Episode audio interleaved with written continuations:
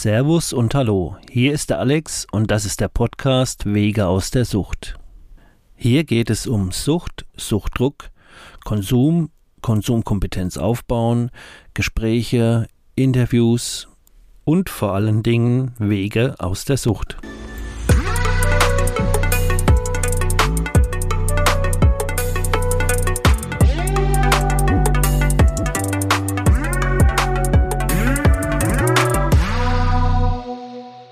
Herzlich willkommen zur vierten Episode. Heute möchte ich mal beginnen, ähm, nicht eine Geschichte von mir zu erzählen, da gibt es noch einige, sondern noch ein bisschen mich weiter vorzustellen. Es ist so, ich habe jetzt ein paar Episoden fertiggestellt und ähm, werde die dann online stellen. Ähm, deswegen ist da auch noch kein Interview dabei oder ihr hattet bisher noch gar nicht die Möglichkeit, mich zu erreichen. Und ich habe mir auch vorgenommen, dass ich in dieser Episode nicht darauf hinweise, dass ihr unter der Alex Wege aus der Sucht.web.de mich erreichen könnt und äh, mit mir was ausmachen für eine gemeinsame Episode. Ich denke, ich werde jetzt die nächsten Tage online gehen und ähm, was mir nochmal selbst klar geworden ist und äh, was ich auch gerne mal erzählen möchte. Bei meinen zwei Geschichten war ich ja gerade mal so 16 oder 18 Jahren. Die beiden, die ihr bisher kennt. Ähm, wie gesagt, da gibt es noch sehr, sehr viele. Ähm, als ich damals angefangen habe, ähm, in die Schule äh, zu gehen oder sagen wir mal in die weiterführende Schule und ähm, ich habe ja mit elf das erste Mal mir Zigaretten geklaut von der Mutter und mit zwölf, dreizehn im Zeltlager haben wir uns, ich weiß nicht, ob wir sogar eine Stange oder zig Päckchen mitgenommen haben und haben da gepufft wie die Großen. Ähm, ja, das war meine erste Sucht oder ja, kann man schon fast sagen, Zigarettenrauchen, extrem früh. Ähm, aber als ich dann eine 80er hatte oder halt schon Richtung 15 gegangen bin, da bin ich auch immer weniger in die Schule gegangen, immer wieder mal blau gemacht. Das Interesse war halt einfach wirklich, ich habe was gebraucht zum Kompensieren, ich wollte Spaß haben, ich habe Abenteuer gesucht und ich wollte einfach eine gute Zeit haben für mich. Und das ganze Leistungsding hat mich immer weniger interessiert oder immer mehr ähm, ja, ich sage jetzt mal abgefuckt. Ähm, dann fängt meine Lehre an. Bei mir war das damals Elektroinstallateur. Geht arbeiten, ist in einem kleinen Betrieb und muss da relativ schnell lernen, wie das Ganze läuft. Am Anfang kriegt man einen schweren Dusshammer in die Hand und äh, klopft den ganzen Tag äh, Schlitze, verlegt Kabel. Ja, da bist du abends halt wirklich platt. Und am Ende des Monats bekam ich damals 560 D-Mark, war das glaube ich im ersten Lehrjahr. Ich bin noch mit 18 ausgezogen von daheim, deswegen war das relativ schnell nötig, auch Geld zu haben. Und zwar nicht nur zum Feiern und Spaß haben, sondern ich hatte ja dann eine Wohnung, ein Fahrzeug. Ähm, ja, ihr wisst selber, wie das ist. Das Leben ist nicht billig und da kann man mit 560 D-Mark ähm, keinen Blumentopf gewinnen. Auf jeden Fall meine ersten Kontakte mit der Leistungsgesellschaft der Erwachsenen und dem Arbeiten gehen waren halt eigentlich nur Frust. Und ich habe äh, ewig, für mich war es damals acht Stunden, ewig am Tag gestruggelt und gemacht und getan. Und dann hat man sich gefreut zum Feierabend zu den Freunden und ein Rauchen und sich entspannen. Und ja, da fing es an mit diesem Belohnungssystem. Ähm, vor allen Dingen der Leidensdruck ist dann halt auch viel größer geworden. Ähm, wir haben uns, oder ich, habe mir immer viel Gedanken gemacht und habe alles Mögliche hinterfragt. Und da bin ich auch relativ schnell ähm, auf den Gedankengang gekommen, ja wie jetzt? Soll das jetzt bis 65 demnächst für uns alle dann bis 70, sag ich mal, äh, so weitergehen? Und ja, mir war klar, du hast dann halt 2000 Mark im Monat, D-Mark, wie gesagt, immerhin. Mein Geselle hatte irgendwie 2100 irgendwas D-Mark raus. Ähm, ja, also das war für mich, keine Ahnung, jetzt mal übertrieben gesehen, da springe ich lieber die Brücke runter, als dass ich mir das jetzt antue. Aber es gibt ja auch noch Parallelwege. Und die waren dann halt, im Endeffekt, es gab gar keine Frage mehr. Wenn ich am Wochenende feiern konnte, wenn ich irgendwas machen konnte, um mich von dieser frustrierenden Realität abzulenken, ähm, ja, da war ich am Start.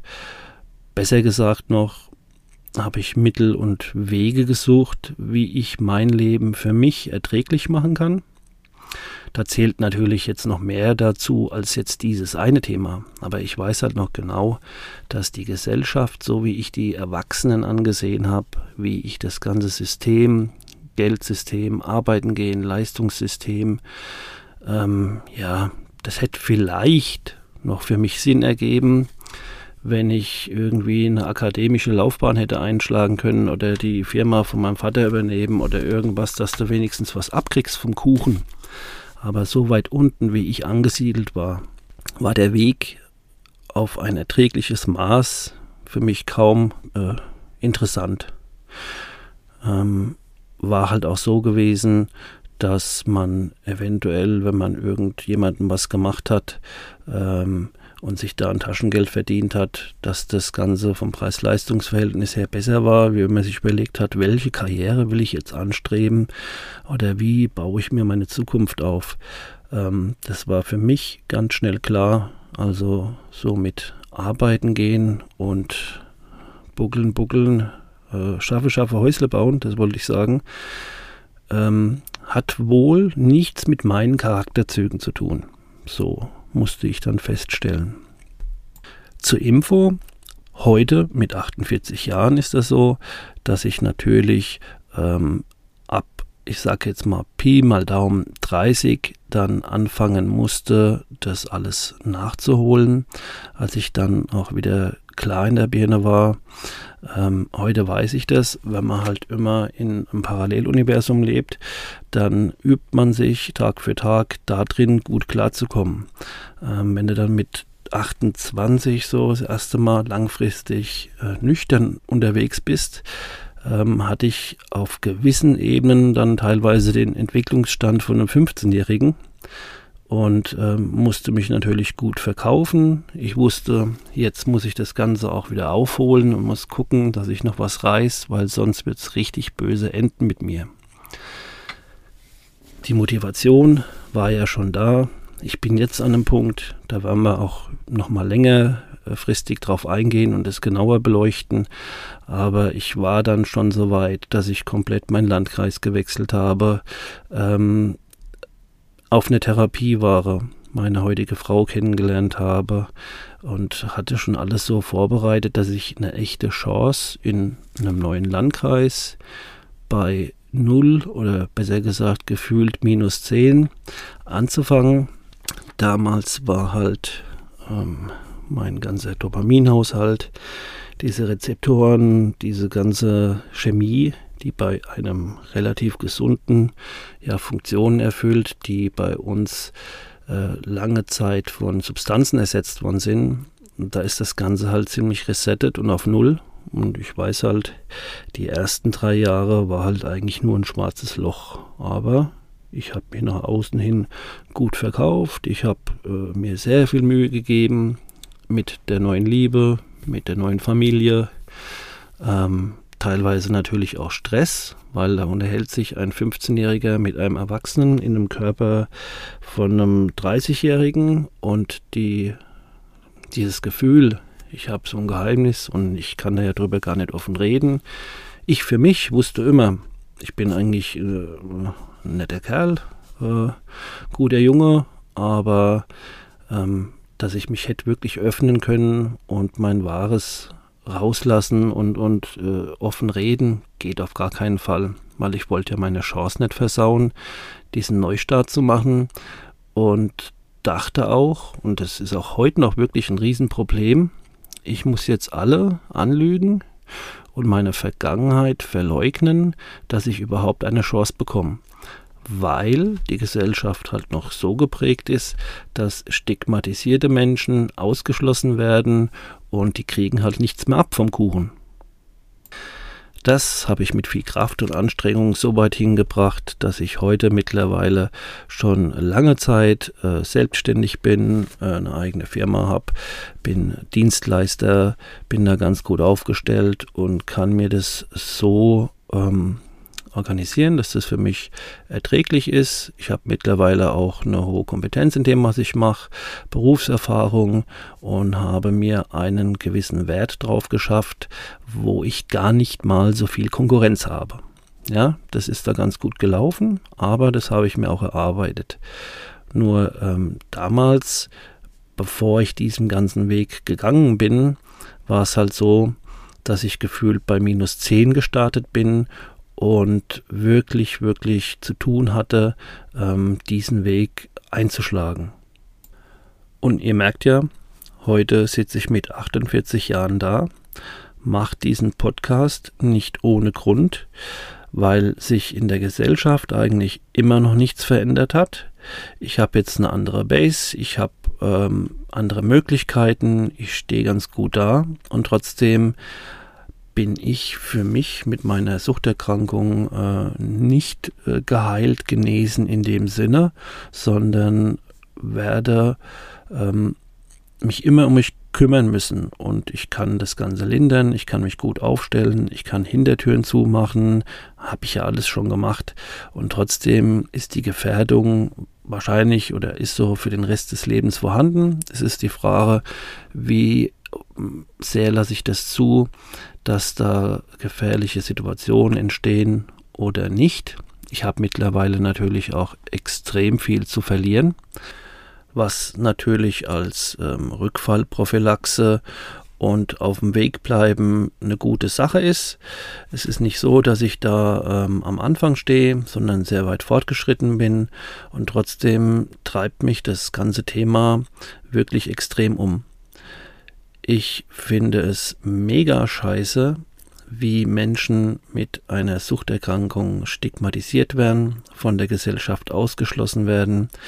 Natürlich ist es auch mies, wie ja, was für Folgeerscheinungen, wenn du zum Beispiel auf dem Land lebst und deinen Führerschein entzogen bekommst.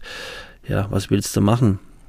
Gemeindearbeiter oder Online-Shopping? Oh, keine Ahnung, ne? Also oder wenn du einfach am Aufbauen bist und hast nicht die Power, ähm, willst aber unbedingt und musst dann gleich mithalten mit denen, die dann seit Jahrzehnten in ihrem Job sind, sind gut trainiert.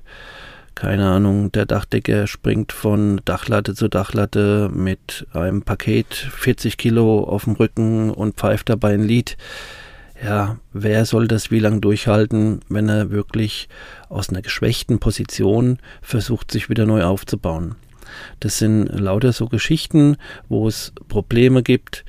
Aber ich habe es zum Beispiel gepackt, ähm, bin jetzt noch nicht an dem Punkt, wo ich sage, das ist das Nonplusultra und äh, so lasse ich es laufen bis zum Ende meiner Arbeitszeit oder meinem Leben. Da ist immer noch Luft nach oben. Aber ich für mich kann mich da echt äh, nicht beschweren.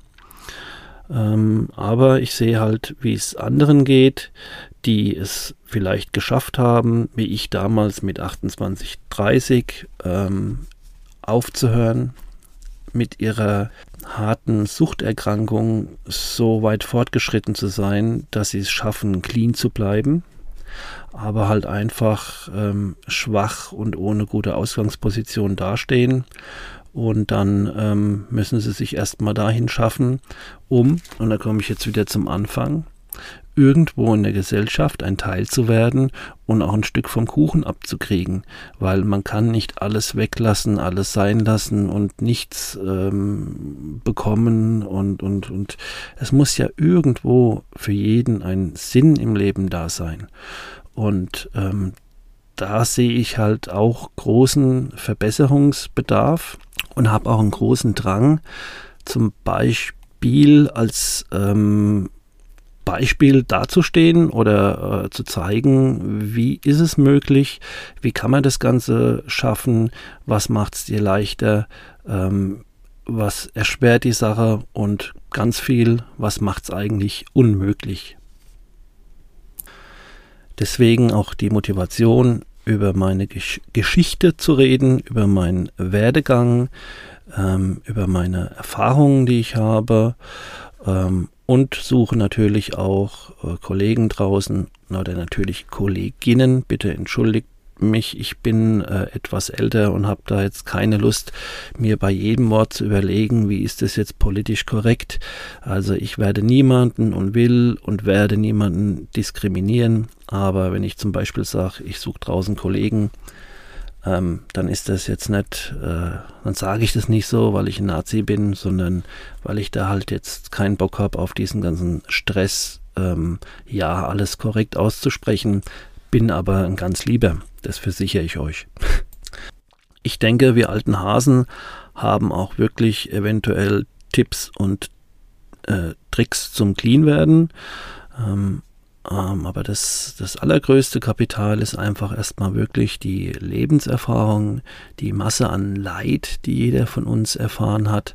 Und wenn man es dann gepackt hat, äh, da rauszukommen und sich neu aufzustellen und sich dann auch wieder wohlzufühlen, ähm, dann ist das ein Mehrwert, den ich wirklich gern teilen möchte und auch diese Plattform dafür zur Verfügung äh, zu stellen. Ich habe noch ähm, Stories. Damals in den 90er Jahren gab es die offene Drogenszene in Frankfurt, die Taunusanlage. Ähm, das war damals ähm, als junger Mensch hm, sehr beeindruckend und gleichzeitig auch sehr abschreckend. Und ich glaube, dass, dass ich gesehen habe, wie Menschen ähm, am Ende mit dem Stoff, den ich jetzt gefunden habe, der mir sehr gut getan hat, äh, enden, dass ich nach Alternativen gesucht habe und habe dann Kontakte bekommen äh, zu Dudes, die dann substituiert waren. Damals gab es dann Kodeinsaft beim Arzt, große 250 Milliliter Flech, also so Plastikflaschen. Ähm, ähm, mit reinem Kodeinsaft, ein bisschen Himbeersirup, damit es nicht ganz so bitter war, war trotzdem mega bitter das Zeug.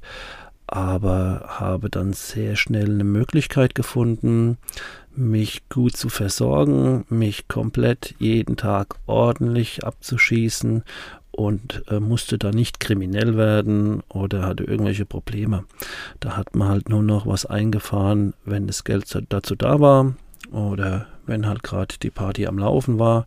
Und sonst war ich eigentlich immer gut abgedeckt. Und ähm, ja, in Kombination mit ein paar Tütle oder meinem Dauerkonsum dann später lange Jahre mit diesem Substitut Codeinsaft. Damals ähm, habe ich mich eigentlich erst so richtig in diese Opiatesucht äh, reingeschossen.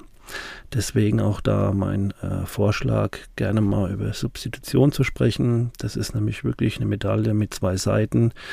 Ich glaube nicht, dass ich ohne Substitution es zugelassen hätte, dass ich so krass ähm, absinke oder ich, ich will es gar nicht bewerten sagen, so krass ende wie die Menschen, die ich am Hauptbahnhof gesehen habe oder auf der Taunusanlage. Auf der anderen Seite ähm, habe ich dann einen Weg gefunden, wie ich das Ganze schön gediegen für mich machen konnte und hatte eigentlich gar keinen großen Stress bei der Nummer. Nichtsdestotrotz war das damals ähm, für mich eine massiv schlechte Entscheidung gewesen. Ähm, wahrscheinlich ging es gar nicht anders äh, zumindest so mit dem Werdegang, mit meinen inneren Gefühlen, mit dem, was mir gefehlt hat und was mir diese Substanz gegeben hat. Und trotzdem weiß ich halt genau, dass viel, viel Leid in meinem Leben genau dadurch entstanden ist, dass ich halt diese Opiade für mich entdeckt hatte. Wie das Ganze genau war, wie ich mich dabei gefühlt habe, was für Funktionen das noch übernommen hat, weil beim harten Feiern am Wochenende, wenn alle anderen ein hartes Runterkommen hatten, hatte ich ja meine warme, weiche Decke, die mich umhüllt hat und ich habe mein Käppchen da mit meinem Proteinsaft getrunken und in die Ecke gechillt und war einfach nur ähm, geborgen und zufrieden. Ähm, warum soll man freiwillig so einen Zustand ähm, verlassen? Wenn man nicht irgendwie massiv Probleme bekommt mit seiner Gesundheit oder mit der Polizei oder mit sonst irgendwas. Und da ich ja nicht kriminell war, sondern nur ein Jugendlicher, der am Feiern war, ähm, war da halt lange keine, kein Ende in Sicht für mich damals. Alles zu seiner Zeit. Ich wollte euch nur mal darauf vorbereiten, was da die nächste Zeit so kommen könnte. Ähm, wie gesagt, ich bin ja noch gar nicht online, werde es jetzt dann die Tage machen. Ähm, weise jetzt wieder mal nicht darauf hin, dass es die E-Mail-Adresse gibt, der Alex Wege aus der Sucht.web.de zusammengeschrieben, bei der ihr Teil des Podcasts werden könnt und freue mich einfach drauf, was passiert, wenn ich jetzt dann on gehe. Und vielleicht könnten wir ja dann du und ich eine gemeinsame Episode machen.